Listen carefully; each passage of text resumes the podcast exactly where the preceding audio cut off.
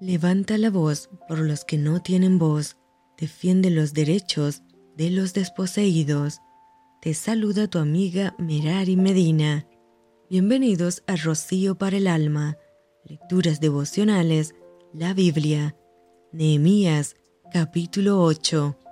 Y se juntó todo el pueblo como un solo hombre en la plaza que está delante de la puerta de las aguas, y dijeron a Esdras el escriba que trajese el libro de la ley de Moisés, la cual Jehová había dado a Israel, y el sacerdote Esdras trajo la ley delante de la congregación, así de hombres como de mujeres,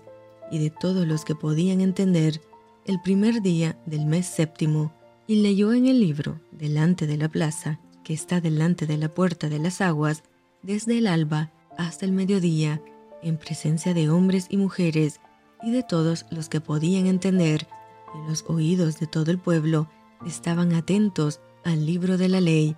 y el escriba Esdras estaba sobre un púlpito de madera que había hecho para ello, y junto a él estaban Matatías, Sema, Anías, Urías, Hilcías y Maasías, a su mano derecha y a su mano izquierda, Pedaías, Misael, Malquías, Hasum, Hasbadana, Zacarías y Mesulam. Abrió pues Esdras el libro a ojos de todo el pueblo, porque estaba más alto que todo el pueblo, y cuando lo abrió, todo el pueblo estuvo atento. Bendijo entonces Esdras a Jehová, Dios grande, y todo el pueblo respondió, Amén, Amén,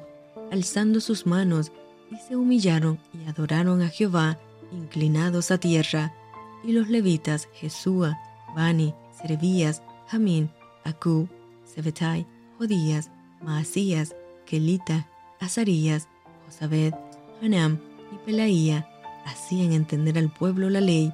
y el pueblo estaba atento en su lugar, y leían en el libro de la ley de Dios claramente, y ponían el sentido de modo que entendiesen la lectura. Y Nehemías el gobernador, y el sacerdote Esdras, escriba, y los levitas que hacían entender al pueblo, dijeron a todo el pueblo, Día santo es a Jehová nuestro Dios, no os entristezcáis ni lloréis, porque todo el pueblo lloraba oyendo las palabras de la ley. Y luego les dijo, Id, comed grosuras y bebed vino dulce, y enviad porciones a los que no tienen nada preparado, porque día santo es a nuestro Señor. No os entristezcáis, porque el gozo de Jehová es vuestra fuerza. Los levitas, pues, hacían callar a todo el pueblo, diciendo, Callad, porque es día santo, y no os entristezcáis. Y todo el pueblo se fue a comer y a beber, y a obsequiar porciones, y a gozar de grande alegría, porque habían entendido las palabras que les habían enseñado. Al día siguiente se reunieron los cabezas de las familias de todo el pueblo, sacerdotes y levitas, a Esdras el escriba, para entender las palabras de la ley, y hallaron escrito en la ley que Jehová había mandado por mano de Moisés que habitasen los hijos de Israel en tabernáculos en la fiesta solemne del mes séptimo, y que hiciesen saber y pasar pregón por todas sus ciudades y por Jerusalén, diciendo,